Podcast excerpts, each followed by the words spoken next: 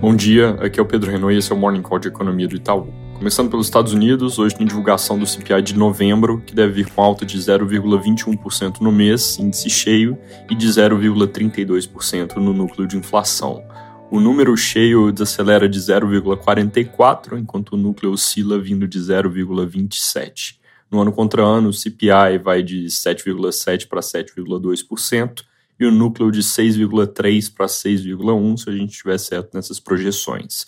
A composição deve mostrar continuidade da desinflação de bens, inflação de alojamento, de aluguéis fazendo pico, mas com o resto dos serviços ainda pressionado e sem sinal de melhora. Por esse motivo, o dado de hoje deve mudar pouco a perspectiva de que o Fed vai dar um recado duro amanhã, consistente com manter o ritmo de alta de 50 pontos base na próxima reunião que acontece em fevereiro.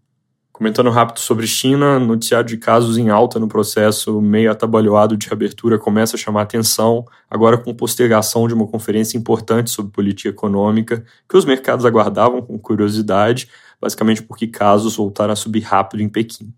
Aqui no Brasil, ontem mercados locais tiveram um dia ruim, segundo a Folha, com temor de que o novo governo seja intervencionista na economia.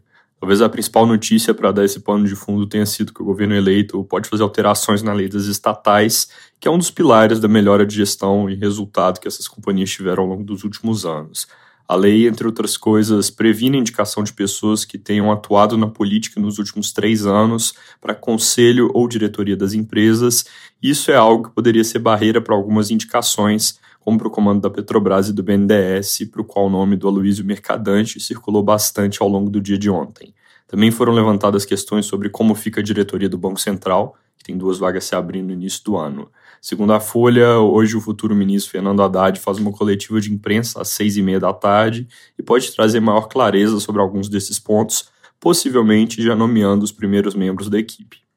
Hoje também seria dia da PEC da transição começar a tramitar na Câmara, mas ela foi retirada da pauta, aparentemente por pressão dos partidos, por um pedido de vista no julgamento sobre orçamento secreto.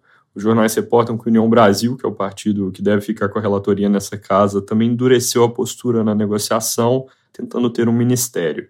Ontem foi incluída no relatório de orçamento uma previsão de que dos 145 bilhões de espaço criado no teto, 70 vão para o Bolsa Família e 75 para outras iniciativas sociais. Além desses valores, tem aqueles 23 extrateto para investimento público e as brechas que eu já mencionei podem puxar o montante total mais para perto de 200 bilhões. Segundo o Globo, a intenção de divulgar essa alocação para a área social é reduzir a capacidade de deputados que são contra a aprovação de fazerem oposição efetiva que eu já mencionei aqui, que podem puxar o um montante total mais para perto de 200 bi. Segundo o Globo, a intenção de divulgar essa alocação para a área social é reduzir a capacidade de deputados contra a aprovação de fazerem oposição efetiva.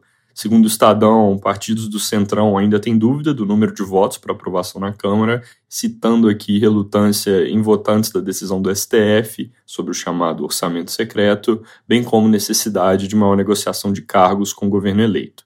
Ainda falando de orçamento do ano que vem, ontem chamou atenção o aumento de salário mínimo concedido pelo presidente Bolsonaro, levando o valor base de R$ 1.212 para R$ 1.302, ajuste que representa a estimativa de inflação para 2022, mais 1,5% de ganho real. A notícia, no entanto, não muda em nada a nossa expectativa e provavelmente da maior parte do mercado sobre gasto dependente de salário mínimo no ano que vem, dado que o governo eleito já tinha prometido esse reajuste, até um pouco além, na verdade, para 1.320, e isso já está nas contas. Mudando de assunto, acabou de sair a ata do Copom, onde eles voltam a dizer que o momento requer serenidade na avaliação de riscos, mas trazem mais carne para o alerta sobre política fiscal e, com isso, aumentam um pouco o tom. Eles dão uma pequena aula de economia ali, explicando que a política fiscal afeta a inflação não só por efeitos sobre a demanda, mas também via preços de ativos, nível de incerteza na economia e mudanças na taxa de juro neutra. Taxa de juros neutra, para deixar mais claro, é o ponto de equilíbrio onde o BC não está nem com o pé no freio nem no acelerador. Sobre isso, ele chama a atenção que uma alocação menos eficiente de recursos e a eventual volta de políticas para fiscais pode aumentar o juro neutro. Para fiscais aqui, querendo dizer basicamente coisas fora do orçamento do governo, como o crédito subsidiado de bancos públicos do passado. Ele também mencionam que o efeito de gasto na economia depende de ter capacidade ociosa, que não parece ser muito o caso agora, com esse desemprego baixo, e aí fazem o ponto de que o estímulo adicional pode virar mais inflação do que atividade, que é algo que nesse contexto faz todo sentido. Outra coisa que vale chamar a atenção é que eles colocaram uma importância especial nas expectativas de inflação para 2024, dizendo que a mediana da pesquisa Focus para esse ano não se moveu, mas que a média das expectativas para 2024 já subiu e que isso traz preocupação. Então, a tal serenidade que eu mencionei agora há pouco pode ter uma condicionalidade, um prazo de validade. Se expectativas para o horizonte de 2024 continuarem subindo, eles podem se mover na direção da ação que seria, nesse caso, voltar a subir juros. Para terminar, daqui a pouco sai também o resultado do setor de serviços em outubro, que deve ir com queda de 0,3% no mês. Dentro do todo, a gente costuma destacar a parte de serviços prestados às famílias, que inclui uma série de coisas como restaurantes, hotéis, salões de beleza e tem um peso importante nas contas de PIB. Essa parte deve cair mais que o resto, perto de 1,1%, reforçando a nossa leitura de desaceleração da economia nesse fim de ano. Na variação ano contra ano, no entanto, esses números devem vir bem por causa da base baixa do fim de 2021, serviços como um todo com 10,2% de alta e os prestados às famílias subindo 11,3%. É isso por hoje, bom dia.